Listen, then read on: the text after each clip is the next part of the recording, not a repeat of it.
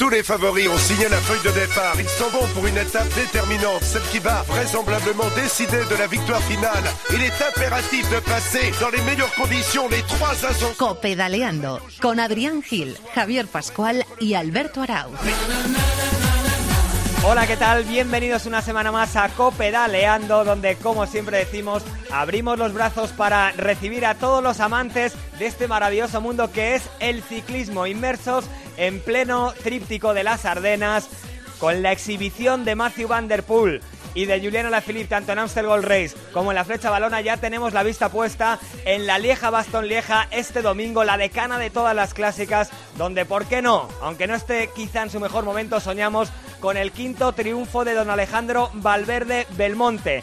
Vamos a tener un programa muy especial porque vamos a hablar nada más y nada menos que con el seleccionador español, con Pascual Montparler, que nos va a contar muchísimas cosas y vamos a contar con un tertulión de lujo. Te habla Alberto Arauz, en la técnica tenemos al gran José Antonio Hernández y ya tengo el placer, como siempre, de saludar al equipazo que hace posible Copedaleando. Hoy recuperamos al gran Pascu que estuvo de vacaciones el último día. ¿Qué tal, Pascu? Muy buenas. Hola, muy buenas, Albert. Aquí Y estamos. Además estuviste por territorio del el gran Miguelón Indurain, ¿verdad? Por supuesto, hombre, qué mejor eh, que honrar. Además, estaba celebrando la, la vuelta a Navarra, creo, la vuelta a. Pamplona se estaba celebrando. No pude acercarme porque yo estaba en Pamplona capital. y No, tú, tú cuando estás de vacaciones, estás de vacaciones. vamos, hombre, desconectar. No pretendas que encima se escuche lo que hicisteis, ¿eh? No Claro. pretendáis. Y también está a mi izquierda el, Adri- el gran Adrián Gil, que este no falla nunca. No fallo, yo soy fijo aquí. Y que también supongo que estarás ilusionado con la Leja Bastón Lieja, aunque es verdad que estamos viviendo mm, o, o viendo a un Valverde quizá no tan, no tan súper como otras veces, pero la ilusión nunca se De pierde. todas formas, es que el nivel de Valverde es que muy alto. Muy entonces, alto. exigirle tanto, tanto, tanto, bueno, pues eh, ahí esperemos que lo que queda pues pueda demostrar ahí lo que vale realmente. Estoy asombrado por eh, Van Der Poel.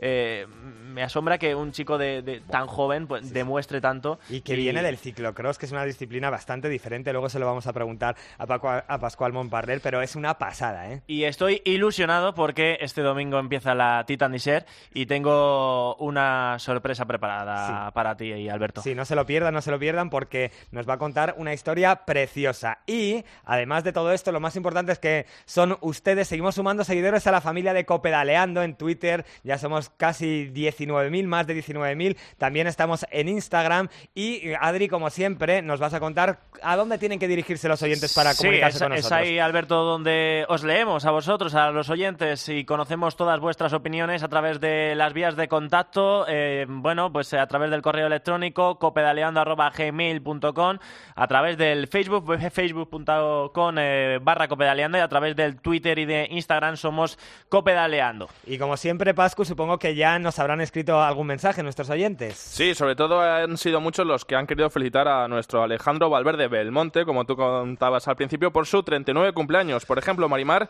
dice, mi eterno agradecimiento a Valverde por ese espíritu ganador que hace que nunca haya dado una carrera por perdida, que haya luchado hasta el último aliento por el triunfo sin importarle el tipo de prueba que corriese. Sí, Luis asegura que este año con ese arco iris es el mejor regalo que podía hacernos tanto a los aficionados como a todo su equipo. Que nunca se acabe su etapa, un tipo optimista. Y ahora, tras esta brevísima pausa, vamos a ir con nuestro tertulión y también vamos a hablar con una protagonista muy especial. De lunes a viernes, el partidazo de Cope es mucho más que deporte. Y estamos en el palco del Camp Nou con el presidente del Fútbol Club Barcelona, Josep María Bartomeu. Hola, presidente. Hola, buenas noches. Buenas noches. Imagínese que se presenta en 2021 Guardiola y Piqué. No creo que se presente por separado. ¿Neymar? Nunca he hablado con el padre de Neymar desde que se fueron. De que si quiero volver o no. No, no me ha llamado nunca para volver. Imagínese que le piden a Isco. No, si piden un jugador, primero lo que haría, eh, por respeto a Madrid, hablar con el presidente de Madrid y decir, oye, hay un 3 pro. En el nivel que está Leo Messi. ¿Habrá renovación? Habrá renovación. De once y media de la noche a una y media de la madrugada, el partidazo de Cope con Juanma Castaño es mucho más que deporte. This is my last hurrah. Once I start, I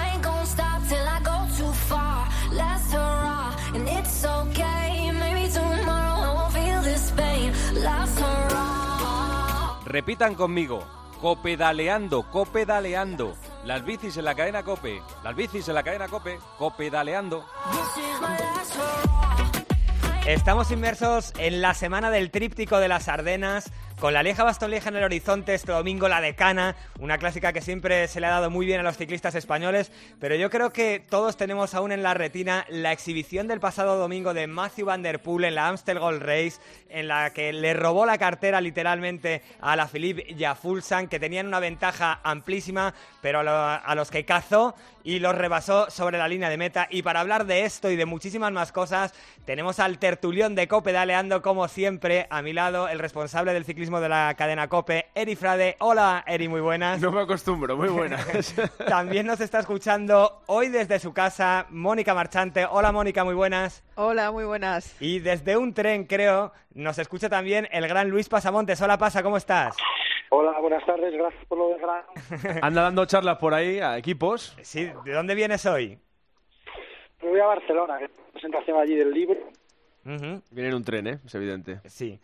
Bueno, mientras pasan los túneles, eh, Eri, hablábamos de la exhibición de Vanderpool el pasado domingo. Yo pocas veces recuerdo un tío que sea capaz de, de cazar a, a dos ciclistas de, de la categoría de Alaphilippe y Fulsan, tirar durante el último kilómetro y luego remacharlo sobre la línea de meta. ¿Cómo se te quedó el cuerpo a ti? Hombre, es una exhibición de potencia, lógicamente, porque hay que tener unas piernas fuera de lo común para poder hacer lo que hizo él, eh, pero sobre todo es una eh, lección de fe lo que firmó el otro día Mati Van Der Poel, porque fue el primero que desató las hostilidades en el grupo de favoritos cuando quedaban en torno a 40 kilómetros para meta. No se cobraron ahí la pieza de Alejandro Valverde, pero sí un poquito después, que no llevaba piernas Valverde para eh, pelear una vez más la Amstel Gold Race, que es la carrera que más se le atraganta sin duda de este tipo de clásicas y de este tríptico. Y luego, hombre, hay que ser sinceros, si no se duermen los dos de arriba, si no se duermen Fuchsland y Alaphilippe, eh, Van Der Poel no hubiera tenido ni la más mínima opción. Pero cuando digo no dormirse es que a poco que hubieran apretado más en el último medio kilómetro, pero empezaron a jugar al velódromo demasiado pronto, se hicieron una partida de Aconcagua donde no tenían que hacerla, eh, con gafas de sol y bueno, no vieron lo que les venía por detrás y vamos, eh, fue un- el auténtico tren de Glasgow el que les eh, robó un triunfo de, de clásica, pero además bien robado porque fueron los dos pollinos sin duda de, de la jornada, tanto a la Philippe como a Fuslan, aunque Quizá es todo mucho más censurable para el francés porque Fuslan de 10 sprint con Alaphilippe hubiera perdido 11 seguramente. Entonces, eh, eh, Alaphilippe eh, yo creo que, tuvo un exceso de GPS y lo pagó pues de la manera más cara que se puede pagar, que es perdiendo y quedando un poco de Tolai.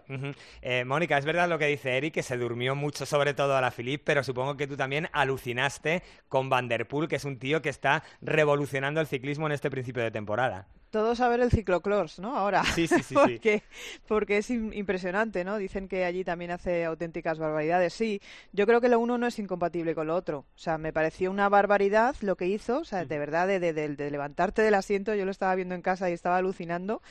Pero es verdad que si, que si lo analizas, pues claro, eh, se durmieron, se durmieron. O sea, hicieron una de... de, de- Tampoco pensaron que, pudiera pasarles a alguien de, de esa manera, ¿no? Supongo. O sea que sí, yo creo que, que, que si volviera a darse la situación, evidentemente no pasaría así, pero es, es incontestable, ¿no? O sea, yo no recuerdo una, una aparición con esa potencia, eh, pues, pues la verdad es que no, no recuerdo haber visto algo semejante.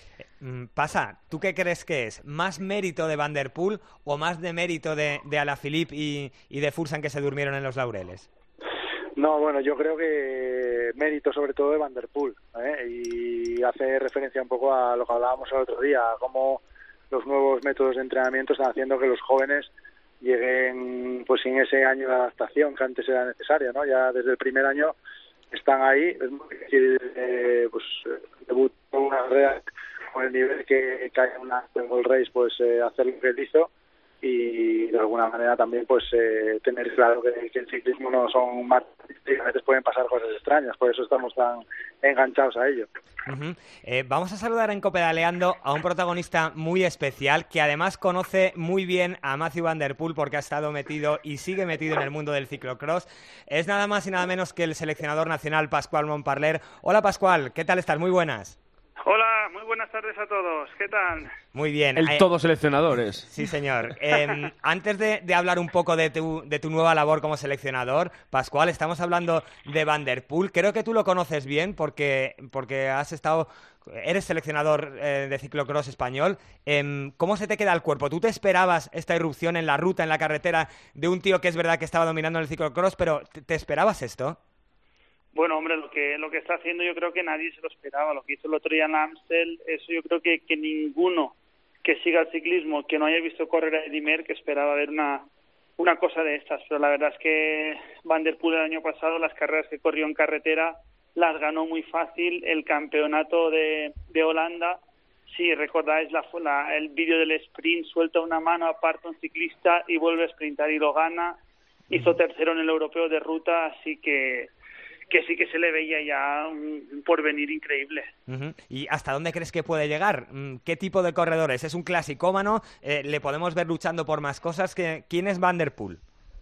Hombre, hasta ahora él siempre, aparte del ciclocross o el mountain bike, siempre en carretera ha ido a hacer carreras de, de un día y a intentar ganar carreras de un día. Las vueltas que ha corrido, la verdad es que siempre se ha dejado ir algún día por ahí. También porque estaría pensando siempre en preparar alguna alguna carrera de mountain bike o alguna carrera de ciclocross, entonces no ha ido a, a ese nivel al 100%.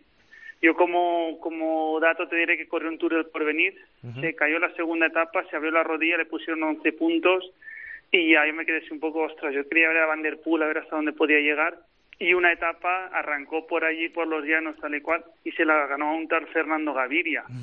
Así que fíjate qué, qué potencial tiene. Ujú.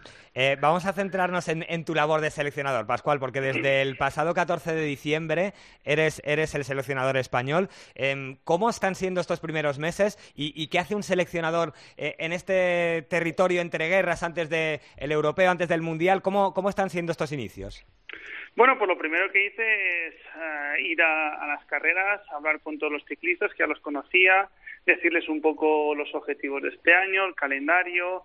Ahora tengo que volver a ir a hablar con algunos mientras estén haciendo concentraciones en altitud. Y también, pues bueno, no, no me he dejado la base. He estado en las, las carreras que hemos ido al PADE, tanto con los juniors como con los sub-23, no de seleccionador, pero sí que pues bueno, ayudando al seleccionador y, y, conociendo a los jóvenes que vienen, ya no a los españoles, sino a, a los otros, a los otros ciclistas de otros países, ya que dentro de cuatro días, pues igual los tengo frente a mí y tengo que conocerles bien. Claro, supongo que este año el principal objetivo es ese Mundial de Yorkshire, donde Alejandro Valverde tiene la dificilísima empresa de, de, defender ese maillot arcoiris. No sé si has tenido la ocasión ya de estar in situ, de conocer allí el recorrido. ¿Qué sensaciones te da por lo que, por lo que has visto? ¿Qué ciclistas eh, pueden ir? Supongo que Valverde será el líder a priori, pero yo me imagino a gente como Iván García Cortina o Omar Fraile que también lo pueden hacer muy bien. ¿Cómo, cómo ves ese Mundial de Yorkshire? Bueno, ahora yo tengo que ir en la segunda quincena de mayo, es cuando me, me reciben a mí, sabes que ahí mandamos mail, pues muchos seleccionadores, uh -huh. y entonces pues ellos tienen una agenda y van recibiéndote en base a cuando tú has, has mandado el mail, porque normalmente te acompañan a ver los recorridos, te explican un poco todo lo que hay, si puede haber algún cambio, no es que tú vas ahí, los ves y, y ya está. Entonces yo tengo para la segunda quincena de, de mayo. Uh -huh. Y ahí iré a verlos y ya sacaré las conclusiones. Ahora, pues hombre, veo que es un, un recorrido duro, puede ser una carrera tipo Amstel, dura, de repechos, de, de gente de mucha fuerza, de un clásico mano puro y duro. Y nosotros los españoles, ¿quién tendremos? Pues, pues los que la Vuelta a España nos, nos deje vivos, ¿no? Claro. Porque tenemos que, que esperar a la Vuelta o antes de la vuelta, pues también uh, ya sé que Lobato, por ejemplo, no, no corre la vuelta a España, uh -huh. creo que le gustaría estar en el Mundial, ya he hablado con él, estoy viendo la preparación que tendría que hacer, la que no, pues ya, ya trabajando con ciclistas que no van a estar en, en la vuelta a priori. Mm, eh, a priori nuestro líder debería ser Alejandro Valverde. No sé cómo estás viendo este inicio de temporada. Eh, es verdad que no estamos viendo a ese Alejandro Valverde súper. Eh, ha peleado, en Flandes estuvo para mí espectacular, en una carrera que no conocía. Pero también es verdad que, que quizá estamos viendo un poquito, un poquito, ¿eh? aunque nos duela decirlo, pero es la naturaleza, es, es incluso la, la, biología dice eso. Estamos viendo, asistiendo un poquito al declive de, de Alejandro. Bueno, yo creo que no. Yo creo que Alejandro es un ciclista muy bueno y fíjate que sigue siendo el segundo del ranking World Tour. O sea, si fuera un, un declive, Alejandro estaría en la posición 20 o 30. Uh -huh. Hacía, leí el otro día que hacía, no sé si eran 6 o 7 años, que no se bajaba del top 50, que es lo que, que le pasó en la Amster, que hizo el 63.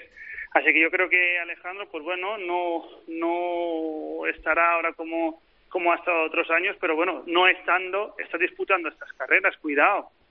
Uh -huh. Cuidado que es que está, está, está, disputando que muchos soñarían con hacer los puestos que está haciendo él ahora. Uh -huh. Así que yo creo que un Alejandro que cuando pare, coja un poquito de aire, te- nos dará unas alegrías en el Giro increíbles. Te están escuchando Eri Frade, Mónica Marchante y, y Luis Pasamontes, que seguro que te quieren preguntar algo. Eri. ¿Está pasado ya el tema de la salida de Mínguez, que te haya pillado a ti un poco el fuego cruzado en el medio entre la federación y Mínguez? ¿Tú con Mínguez estás bien? ¿Asumes que eres seleccionador y, y ya está, que no es tu competencia? Bueno, sí, yo con Mínguez estoy muy bien. Desde luego nos estamos mandando WhatsApps diariamente, casi que, como antes, que era el seleccionador el primero, yo estaba con los con los sub-23. Ahora ya más asumido, de verdad es que, pues bueno, fue un poco, entré un poco con toda la polémica, con todo el shock, pero ahora ya estoy trabajando, lo tengo asumido y con, con muchas ganas de, que llegue ya Yorkshire. No estoy muy de acuerdo con todo lo que hace Cerrón, lógicamente, porque si no el mundo sería muy aburrido, pero sí que hay que alabarle eh, el cuajo que tuvo poniéndote a ti con la campaña que hizo, por ejemplo, Óscar Freire para ser seleccionador, un tío que tiene tres mundiales, que, que no se plegó ante el nombre y ante eh, la rutilancia de, de- la estrella de Óscar Freire, que te eligió a ti porque conocía tu trabajo.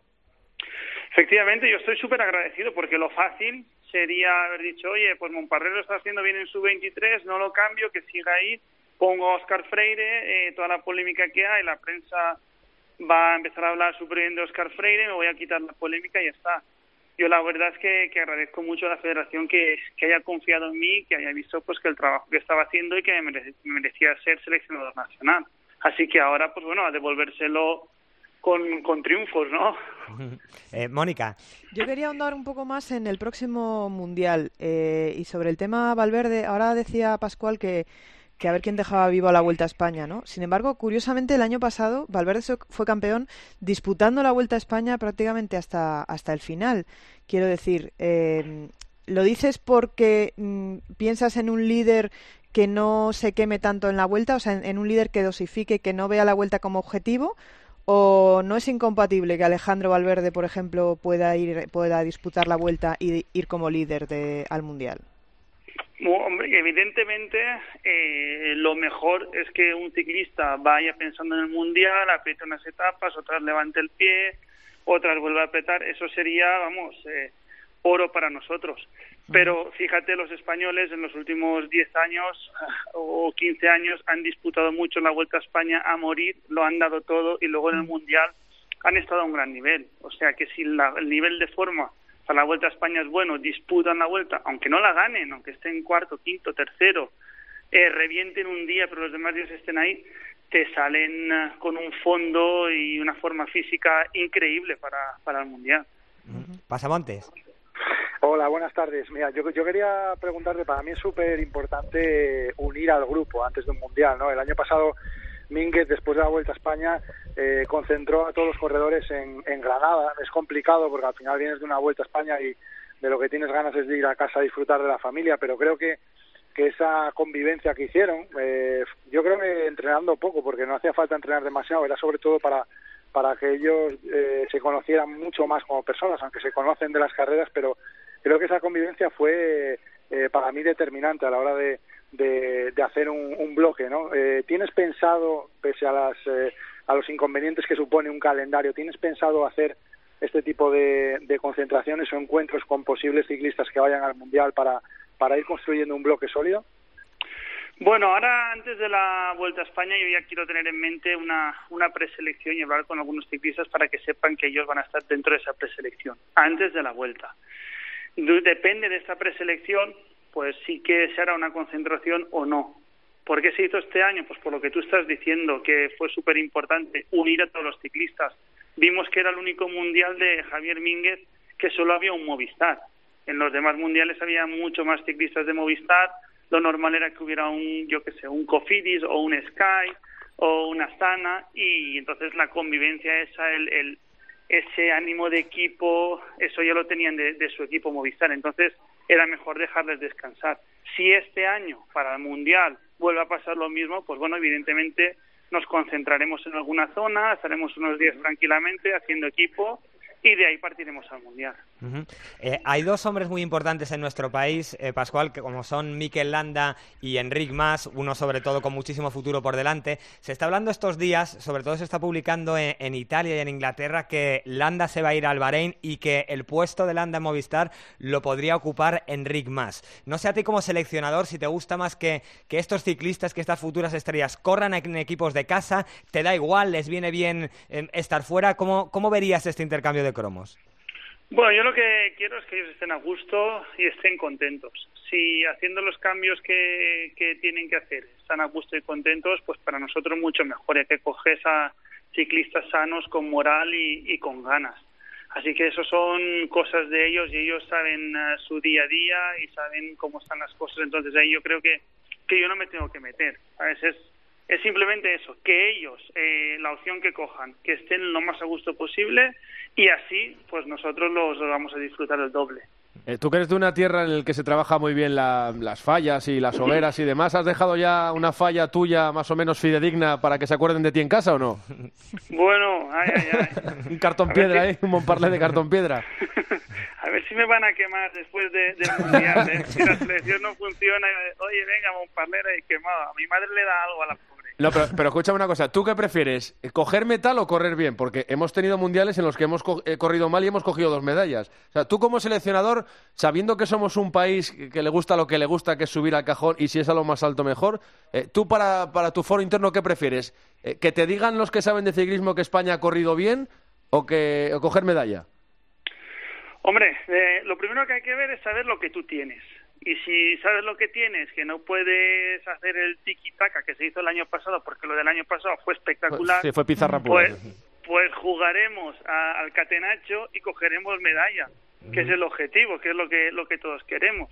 Ahora, si podemos hacer como el año pasado, que, que es que era la selección de, de- del bosque, del mundial, pum, pum, pum, pase largo, corto, como, como querían, y encima se gana, pues hombre, sí, lo quiero todo. Pero si no, haremos catenacho ya por la medalla. Y una duda que me surge a mí, Pascual, tú como seleccionador español, como director de, de nuestra selección española, eh, David Lepartian, el, el presidente de la UCI, está proponiendo para mm, el corto plazo una serie de medidas, entre las que destacan sobre todo la de, la de eliminar los pinganillos, prohibir los potenciómetros. A ti como, como seleccionador, ¿qué te parecen estas medidas?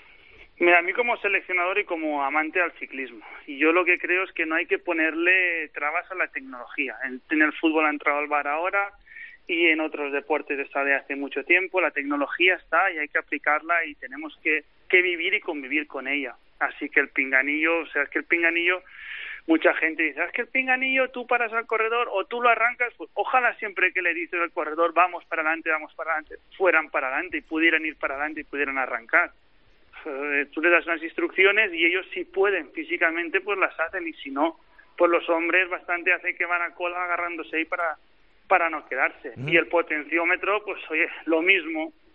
Por mucho que tú veas que vas a unos vatios que vayas bien que vayas mal pues si vas mal vas mal y te vas a caer y si vas bien con y sin potenciómetro vas a andar delante Yo le he escuchado a Contador a- al respecto de esto que, que a veces se cae un poco en el, en el conservadurismo porque se mide demasiado los vatios a los que uno suele entrenar y esto mm, hace que, que algunos, que algunos ciclistas no ataquen. No sé si compartes. Lo eh, que pasa es que a. Contador le pasa una cosa, que desde que ha dejado el circo propone cosas que él no hubiera hecho. Como lo del tope salarial y el potenciómetro, vamos a ser serios. Yo, yo te digo lo mismo. Yo creo que el ciclista, si puede arrancar y tirar para adelante, eh, sin potenciómetro o con potenciómetro, lo hace. Que muchas veces tú vas mirando tus vatios vas pensando en la etapa de mañana, en no gastar más, no gastar menos.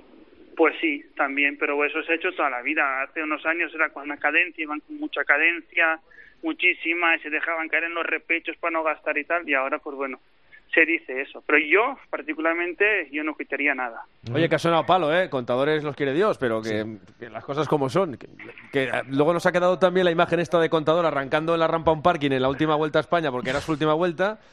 Y, tuvo también su época amarrategui, o sea, que, que es el ciclismo que nos toca vivir ahora. No es ni mejor ni peor, es el de ahora. De hecho, Eri, mm, eh, hemos comentado alguna vez que quizá el contador más, mm, eh, el más espectacular ha sido el que ya no estaba tan fuerte, el que no podía quizá ganar. Claro. Bueno, pues yo, yo no, no comparto con vosotros eso. Yo contador ese del Giro de Italia que, que regalaba las etapas que iba el tío en moto que arrancaba ese. a mí 2011, me, sí. me, me tenía, me tenía loco. Sí, sí, hombre, a todos, a todos. Y el de Fuente D. Exacto. Y para terminar, eh, Pascual, eh, pasado mañana, en dos días, tenemos la Lieja Bastón Lieja. Es verdad que, que quizá mm, eh, Valverde no llega en su momento ideal de forma, pero es en un sitio en el que ha ganado cuatro veces. ¿Tú, tú eh, sueñas con, con ver a, a Valverde ganar otra vez ahí en Lieja? Hombre, a mí me encantaría que ganara Valverde en Lieja, me encantaría. Y el otro día vuelvo a repetir y a decir lo mismo, en la flecha no le dimos a su nivel, pero ostras, es que entró ahí disputando la carrera, que otro año se cogía de abajo y ganaba fácil. Sí, pero está ahí y no hay que no hay que borrarlo aún de las apuestas, ¿eh?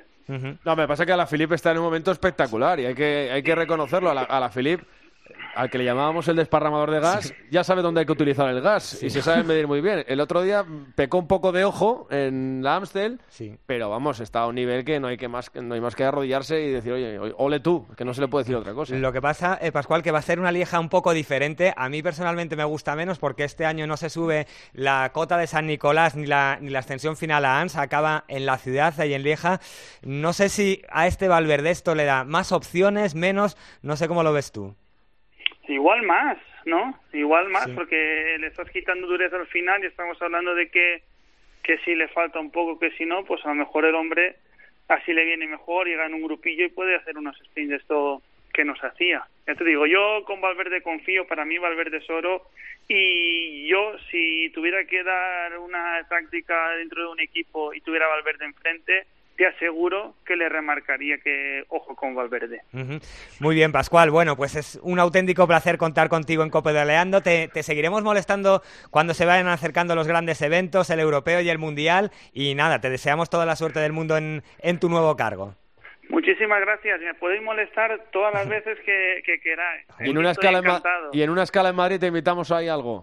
Ahí estamos, ahí estamos. Un abrazo muy fuerte, Pascual. Un abrazo, venga, adiós. adiós. Más majo de las pesetas. Oye, Alberto, es curioso que eh, en pocos deportes pasa que el seleccionador sea dos o tres años más joven que, que Calla, lo estaba que pensando uno de los con- convocados, bueno, el líder concretamente, ¿no? Vamos, vamos hacia eso. Empezamos con la edad de los futbolistas y ya Sí, estamos sí. y acabaremos con la edad de los presidentes, si Dios quiere.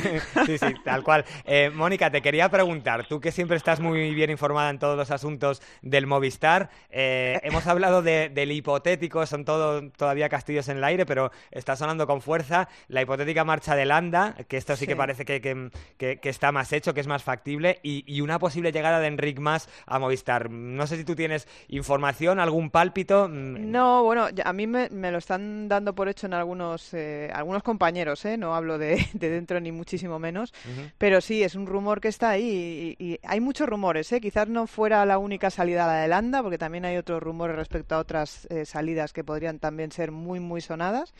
Pero de momento, realidades, eh, ninguna. Yo creo que hay que esperar. Ahora, desde luego, el nombre de Enric Mas mm, no se me ocurre nada más ilusionante, ¿no? Claro.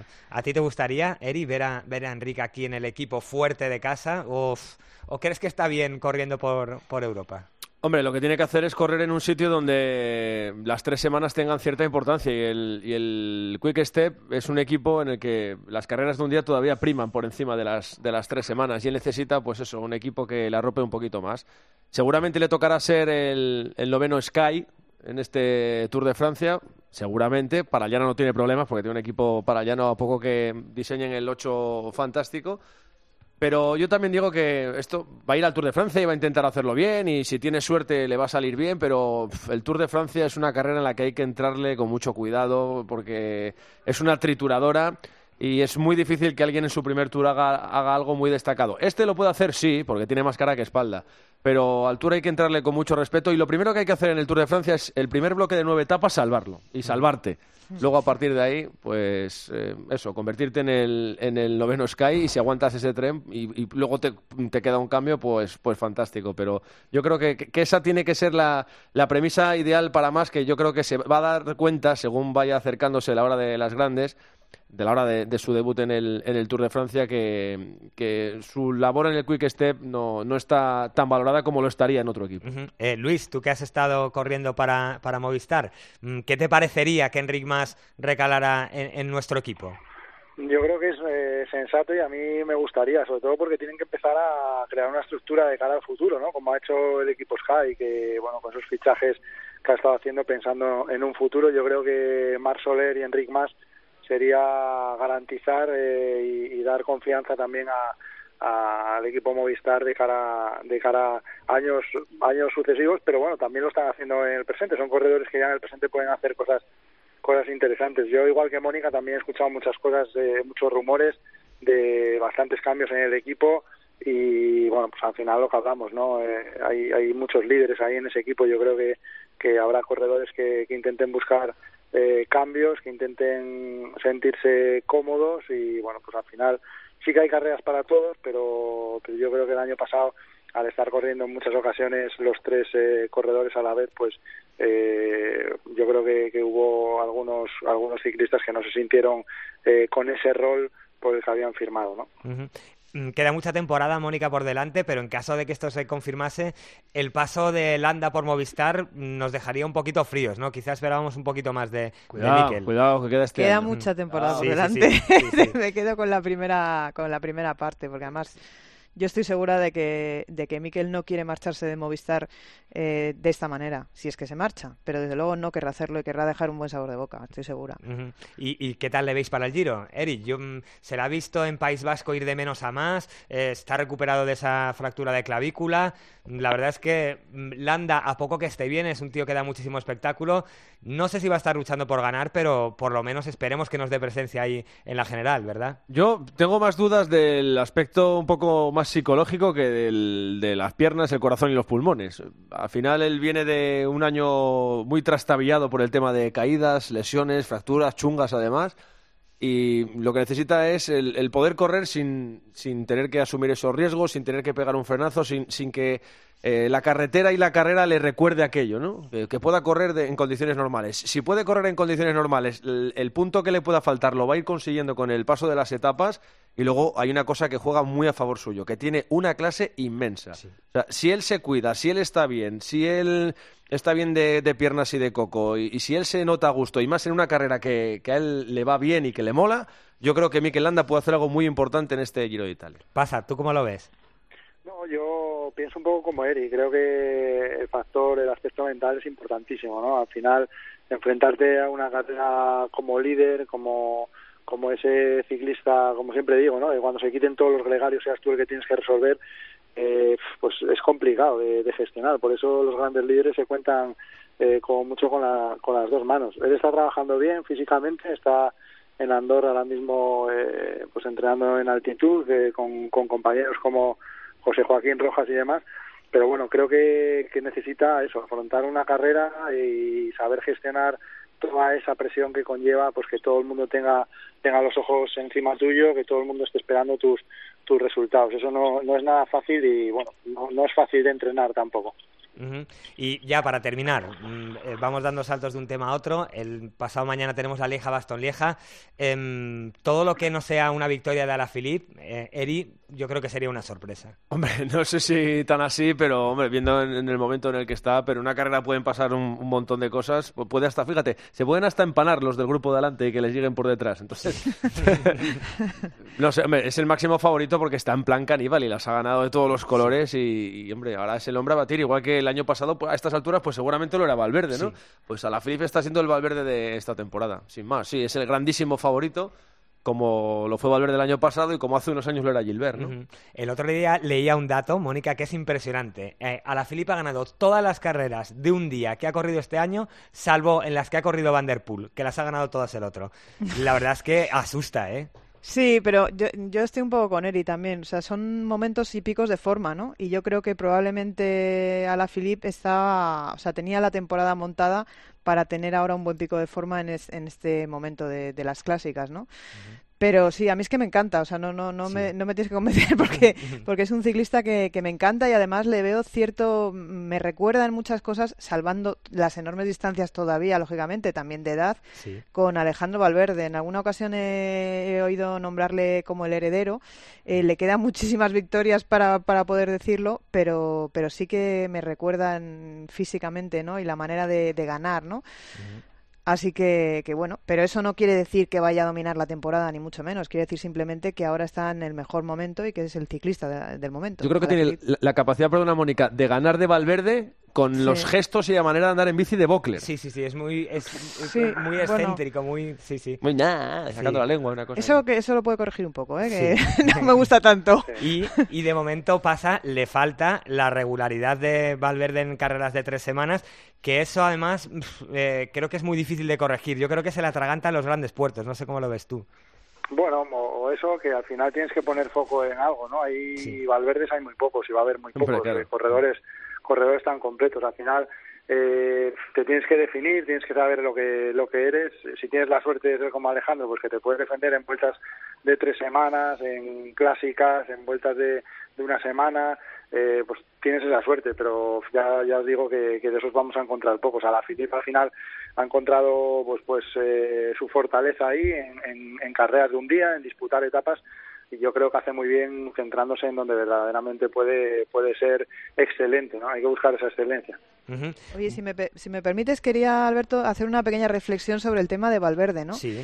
Me parece tremendo que, que, bueno, pues que la sensación esta que, que está ahí, ¿no? Que, bueno, que Valverde este año no gana. Acaba de cumplir 39 años, lleva el, el maillot arcoiris con lo que ha costado más seis medallas más que tiene. Está, hizo, como tú decías, una gran Flandes, está ahí delante siempre. Ganó en el Tour de los ¿Qué Emiratos, ¿eh, Mónica? Un etapón. Exacto, qué exigencia tenemos con un tío tan bueno que va a ser tan difícil para mí irrepetible, ¿no? Y que vivan los cuatro puntos cardinales de mi España, que se llama este país. Sí, sí, sí, sí. sí. No, ¿Qué pasa? Que al final lo que dice Mónica es totalmente cierto, pero claro, cuando un tío está muy arriba, o sea, e- es como, como le pasó el otro día a Sagan a Valverde, o sea, no hablamos de pajas, no hablamos de desfallecimientos, lo que pasa que, o sea, el otro día Sagan, si, si realmente tiene una pájara, no, no termina donde terminó, o sea, se tiene que parar de coger el grupo de atrás, Valverde el otro día hace hace el 11 creo que fue décimo primero Sí. A ver, es que estamos claro al final son tíos que cuando que como están acostumbrados a estar en el primero cuando hacen sexto cuando hacen quinto han fallado ya Sí, Entonces, sí, claro, sí, tienen, sí, o tienen sea, el listón muy alto pero Deje- pero dejémosle bueno, lucir el arco iris en paz, ¿no? Claro. Por favor. Y Sí, como total, se corrió la, como se corrieron las dos últimas horas de carrera el otro día, es que te puedes haber olvidado de comer antes o puedes no haber tomado la precaución de, de ingerir antes y es que no te da tiempo porque vas a, como diría Pereiro a pito sacado, ¿no? Bueno, pues vamos a ver si, si Valverde el domingo nos puede llegar a sorprender. Eh, No olvidemos lo, lo que estaba diciendo Mónica, que fue octavo en San Remo, séptimo en Flandes, undécimo en la flecha balona y por qué no el domingo con ese cambio de recorrido a ver si nos puede dar una alegría. Eri, Mónica, Luis, un placer como siempre y mil gracias por, por estar con nosotros en Copedaleando. gracias compañeros y pido disculpas por los problemas de conexión hoy. un abrazo a todos Gracias como siempre. Pasa. Un de la abrazo. Piquer por ahí. Adiós.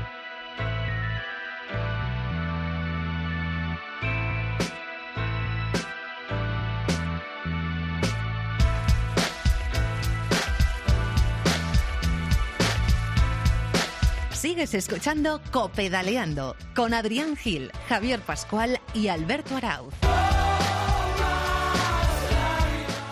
Este domingo comienza una de las carreras más difíciles y a la vez más espectaculares de la mountain bike, como es la carrera por el desierto, la Titan Desert. Son seis etapas en las que los corredores van a recorrer un total de 640 kilómetros y un desnivel, ojo, de 5.900 metros.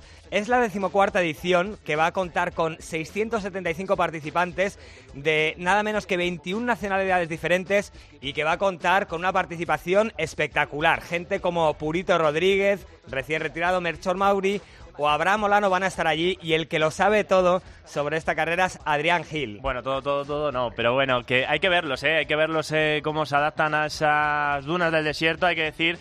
Pues que también va a estar el, rey en esta prueba, que es eh, Josep Betalú, el ganador de las tres últimas ediciones, pero más allá de la competición en esta Titán, pues el desierto ofrece esa posibilidad de que muchos participantes lleguen a conseguir sus sueños, sus metas, expongan sus proyectos más solidarios, pues que también son dignos de valorar. Historias como la de Alex Roca, es un eh, chico que tiene parálisis cerebral, Alberto, y una discapacidad física del 76%.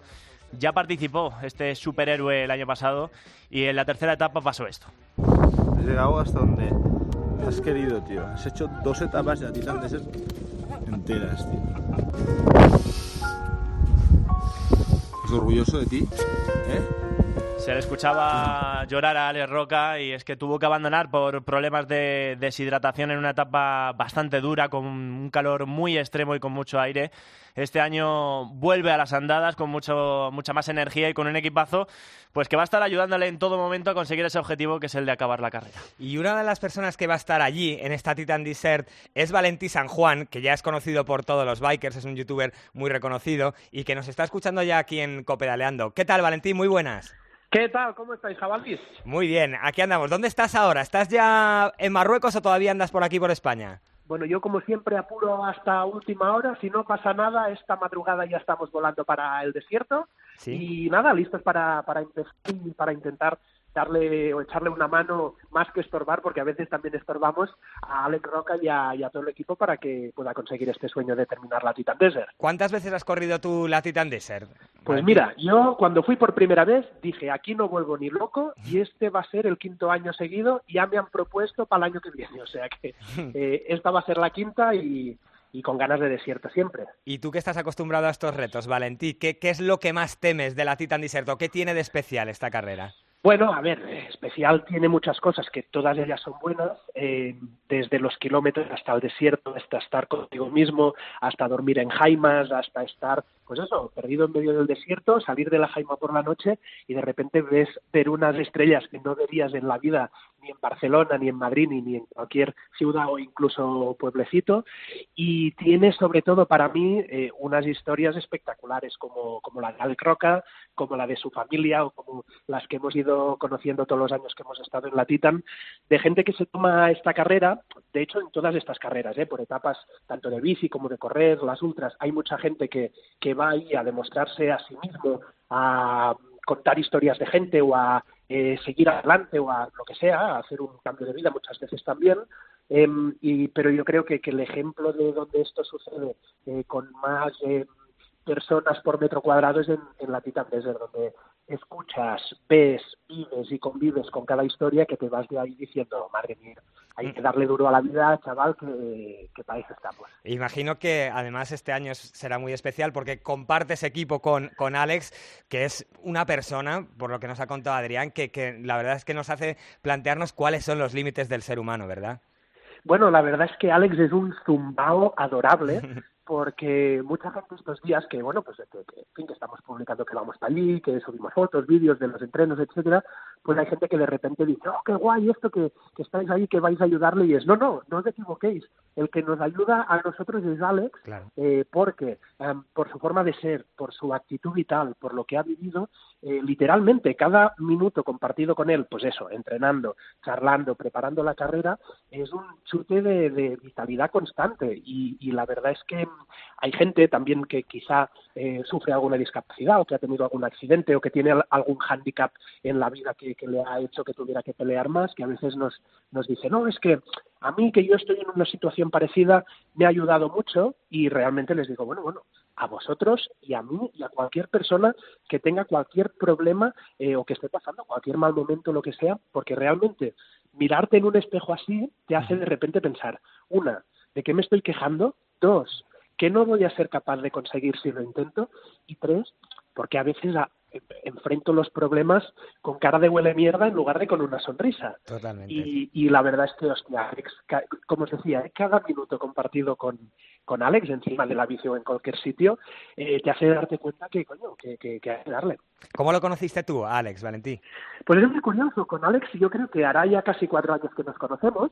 En, en el canal hicimos una serie de vídeos en la que contábamos historias uh, de deportistas que eh, tenían alguna discapacidad y que eh, aún así tenían unas locuras de sueños, algunos eran sueños paralímpicos, otros ya habían sido campeón del mundo, como es el caso de Juanjo Méndez, y de repente elegimos tres historias que nos motivaban mucho y dijimos, y habrá una cuarta que queremos que nos la presentéis vosotros.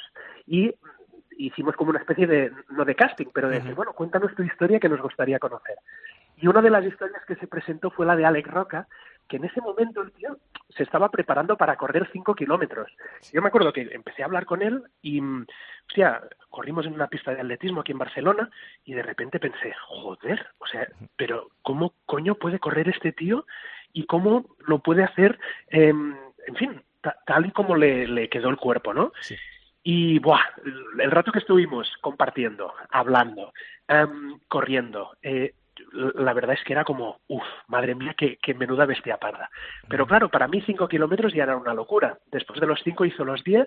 Después de los diez de este año corrió la media maratón, la media maratón de Barcelona. Y ahora el tío vuelve a la Titan Desert. Es decir, es un tío que no- es como un pozo sin fondo, donde cada vez que consigue algo, el tío ya está pensando en qué tiene que ser lo siguiente. Está también con nosotros, aquí en Copedaleando, eh, Alex, que es el encargado de... Héctor, perdón, que es el encargado de formar tándem con Alex en esta Titan Desert. ¿Qué tal, Héctor? Buenas tardes. Hey, buenas tardes, ¿qué tal? Aquí preparados ya. ¿Cómo estás de ánimos?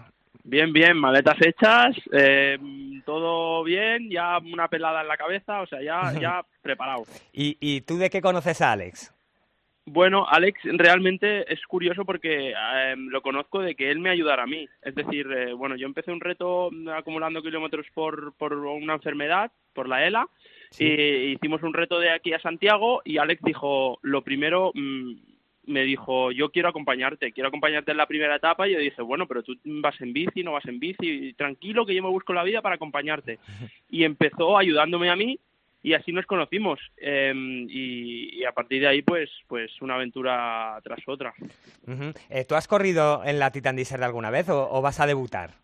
no yo ya estuve el año pasado estuve el año pasado con mi hermano Y, y también me pasó lo mismo que a Valentí que, que dije que aquí no volvería más. Y la verdad es que engancha engancha por, por las historias que ves em, todo lo que lo que pasa allí eh, cosas que no ves en Barcelona eh, ni en otros países em, y entonces pues eso la verdad es que, que engancha Em, os quería preguntar em, qué es lo más duro en este tipo de carreras. Eh, el calor extremo, eh, las dunas, em, el cansancio acumulado, el desnivel o quizás eh, el luchar contra tu propia cabeza en, los momentos más complicados. Mira, aquí lo más duro va a ser aguantar a Héctor, que es un pesado. es un pesado. Yo llego a saber que está aquí en otra llamada y de repente digo, no contéis conmigo. Os habría dicho, ¿sabéis contar? Sí, pues no contéis conmigo. Bueno, no, no. eh. Héctor, ¿qué pasa? ¿Cómo estamos? ¿Bien? ¿Qué tal, tío? ¿Cómo vas? Ya- Héctor ya os ha engañado porque os ha dicho que tiene las maletas listas y antes en un grupo que estábamos me ha dicho "Oh, que no he montado nada, que no sé, si, pon- no sé si poner calzoncillos o calcetines o tanga o qué poner. Digo, tranquilo. Nada, nada, todo a de pelo. Ah, bueno, bueno, no. Eh, mira, contestando un poco en serio, eh, yo creo que, que una de las partes más duras es la mental, porque la física ya se presupone que vas a estar cansado, que no vas a dormir muy bien, que las etapas se van a hacer largas, que va a haber mucho sol, que incluso puedes pillar cualquier cosa de estómago, que lo normal es que cualquier día tengas o gastroenteritis o un poco de deshidratación o que no entre la comida. Pero bueno, con todo esto ya cuentas. Pasa que, claro, esto luego la manera de superarlo es, es con cabeza, ¿no? Es tirando de cabeza, tirando de corazón, pero hay momentos ahí que estás hecho una mierda y que la cabeza tampoco eh, acaba de funcionar del todo. Yo creo que ahí es el momento más peligroso, cuando de repente al- al- al- a la falta de físico que puedas tener en, en un momento, pues se te une el que la cabeza se te venga un poco abajo. Y Héctor, ¿y qué tal llega Alex? ¿Qué tal está de ánimos? Porque el año pasado nos ha contado Adrián que tuvo que abandonar por un problema, Sí. creo que de deshidratación. Supongo que ilusionado, ¿no? Con, con superar este reto. Lo veo súper, súper bien. Em, hay una ventaja, el año pasado, de- durante esta, toda la semana previa a la Titan Desert, 10 días antes, aparte de que estaba mm, eh, con fiebre, estaba con fiebre y también tuvo fiebre, yo creo que hasta de los nervios ya. Em, la verdad es que yo lo veo más animado y sobre todo quitándose mucha presión de encima, que es lo que entre todo el equipo tenemos que hacerle. Que presión ninguna, que solo que, ya esté ahí ya es un logro, pero, pero yo creo que llega muy bien, crea, creo que llega fuerte, em, entrenado igual que, que el año pasado, yo creo, porque ya es lo que dice Valentí, que esto ya es un poco más de coco, de decir no voy a abandonar, voy a quedarme, voy a hacerlo, y yo creo que llega bien. Oye, y em, bueno, imagino que ya habréis echado un vistazo a cada una de las etapas. Yo os quería hablar de la novedad, que es la conocida como etapa Garmin, en la que hay que ir eh, sin GPS, además forma parte de esa etapa maratón, es el primer sector. Eh, ¿Cómo son este tipo de, etapas? ¿cómo, cómo descansáis o cómo lográis descansar en esas jaimas comunes, enormes? Eh, no sé si se llega a descansar del todo o realmente se hace lo que se puede. Lo, Bueno, lo importante es Valentí, perdón, perdón. sobre todo, sobre todo que no guíe Valentí en la etapa Garmin es lo importante. Un desastre. es lo importante. Yo ya os he dicho que le iba, le iba a bloquear. Le iba a bloquear porque, no, a ver, yo no voy a guiar, pero lo importante lo- luego por la noche es eh, cucharita con Héctor. Esta es un poco la que todos, todo el equipo vamos a ver. Él duerme abrazadito con Héctor porque es eh, como el más cariñoso. Eh, no, no, eh, es cierto, es muy importante que no, o sea, que haya una persona que sepa eh, leer bien un GPS, que sepa guiar, que tenga experiencia en el desierto, es decir, que no sea yo, eh, eso eh, es com- completamente cierto. Hay gente que se orienta muy bien o hay gente que tiene mucha experiencia en todo esto, porque es verdad que es una etapa en la que eh, a veces, y esto me ha pasado a mí varias veces ¿eh? en la Titan, eh, sigues a la persona errónea o al que tú crees que sabe o al que parece que sabe, pero lo importante no es seguir al que parece que sabe, sino es seguir al que sabe que sabe. Entonces, eh, ahí eh, esa es clave. Y a la, a la hora de descansar, pues efectivamente no se descansa muy bien, pero bueno, ya llevas tantos días encima que entre una cosa y la otra duermes lo que puedes y tiras para adelante. Eh, antes de despediros, eh, también nos está escuchando una persona que es muy especial para Alex, es su novia, Mari Carmen, y, Hombre. y queremos darle las buenas tardes. todos. ¿Qué tal, Mari Carmen? Muy buenas. Mari Carmen, ¿nos escuchas? Sí, sí, os Ah. Bueno, ¿qué le dices a, a estos locos que van a acompañar a, a tu chico en esta, en esta aventura? Primero de todo, quiero agradecerles que, que lo apoyen, que confíen en él y que, que, que creo que este año juntos van a conseguir el sueño de Alex, porque al fin y al cabo ellos van sin, sin, sin ningún objetivo ellos, sino que el objetivo que quieren cumplir es el que Alex tiene en mente, ¿no? Y eso es muy bonito porque en la vida, pues, es importante ayudar a los demás, ¿no? Porque al fin y al cabo ellos se sienten ayudados por Alex, pero Alex se siente muy afortunado de poder contar con su presencia en la Titan. Y quiero darles muchos ánimos, que tienen mi corazón, mis manos, todo lo que necesiten de mí en el desierto, porque yo voy allí, y todo lo que necesiten lo tendrán. Y que gracias por hacer lo posible, porque Sin ellos eso no sería posible. Ya- posible. Ya, les hemos preguntado a ellos, Mari Carmen, pero ¿qué tal ves tú, Alex? ¿Cómo, cómo va a llegar a, a Marruecos? ¿Con qué, con qué energía le, le notas? Alex está nervioso, tiene presión encima. Te escuchamos fatal, Mari Carmen. ¿Me escucháis mal? Ahora sí, ahora bien. Sí, ¿Ahora sí. mejor? Sí. y, y, y bueno, yo, yo creo que este año se ve más capaz que el año pasado. Básicamente porque no solo ha trabajado lo que es ah, pasar horas encima de la bici, sino que ha tratado muchos aspectos que a él le hacen sentir mal encima de la bici. Por lo tanto, los ha trabajado muy bien y creo que va a ser capaz de este año poder lograrlo. Bueno, Mari Carmen, pues te mandamos un beso muy fuerte y le mandamos todos los ánimos a Alex. Transmíteselos de nuestra parte. Muchísimas gracias. Un beso. Y Un beso. Valentín, Héctor, eh, muchísima suerte en esta Titan Desert. Eh, enhorabuena por lo que vais a hacer. Y nada, y si os parece, cuando terminéis, os volvemos a molestar y nos contáis qué tal ha ido todo. Venga. Hecho, Está pasa que yo creo que a la vuelta ya estaremos todos discutidos de Ya ves. horas juntos, teniendo en cuenta que somos todos muy pesados, pero sí, sí, la verdad es que Héctor, tú dale duro, acaba de preparar la maleta, eh, no te dejes nada, que el que se deja las cosas soy yo, pilla un par de sacos por si yo me dejo el mío y nada. Y jamón, jamón. Eso, eso, jamoncito del bueno. Muy bien, pues os mandamos un abrazo muy fuerte a los dos. Venga, muchas también. gracias. Suerte. Gracias, hasta luego. Y ahora vamos con el sprint final. Hola, soy Chechu Rubiera. Te invito a que sigas el ciclismo en la cadena COPE con Copedaleando. Once upon a younger year, when all our shadows disappeared, the animals inside came out to play. Went face to face with all our fears, learned our lessons through the tears, made memories we knew would never fade. Y es que acaba de terminar el Tour de los Alpes con la victoria final del ruso Pavel Sivakov, Adri. El ciclista del Sky de solo 21 años resistió los ataques de Nibali y consiguió la victoria final. El triunfo de la última etapa fue para Fausto Masnada. Del 25 al 27 de abril se está disputando la Vuelta a Castilla y León, que además es tu casa, Pascu. Sí, y una primera etapa que finalmente se llevó el italiano Davide Chimolai, después de que una reclamación quitara el triunfo al corredor burgalés del Movistar, Carlos Barbero. Hoy termina la etapa en Fromista. La gran Mavi García regresa al top 10 de la flecha balona. La mallorquina del Movistar eh, repite su décima posición en 2018 y recupera sus buenas sensaciones en las duras rampas del muro de Uy, donde volvió a codearse con las mejores del mundo. El triunfo final fue fue para la holandesa Anna van der Breggen. Ya lo hemos hablado, al igual que en hombres, este fin de semana se disputa también la prueba femenina de la Lieja Bastón Lieja. La Lieja Bastoña Lieja dice adiós tras sus tres primeras ediciones a la llegada en ascenso en Ans y se introduce en el centro de la ciudad. Eh, volveremos a ver a Mavi García en esta prueba que será una de nuestras grandes bazas. Y la Copa de España Féminas Cofidis viaja hasta dos hermanas para su cuarta cita. La prueba debutará en la Copa de España este próximo domingo 28 de abril proponiendo un recorrido propicio para corredoras de potencia y explosivas. Pues hasta aquí llega esta edición de Copedaleando con la vista puesta en este domingo y en la decana, en la Lieja Baston Lieja, en la que le deseamos toda la suerte a los ciclistas españoles. Vamos a ver si Valverde puede conseguir la quinta. Nos escuchamos la próxima vez aquí en Copedaleando y como siempre, gracias por estar al otro lado.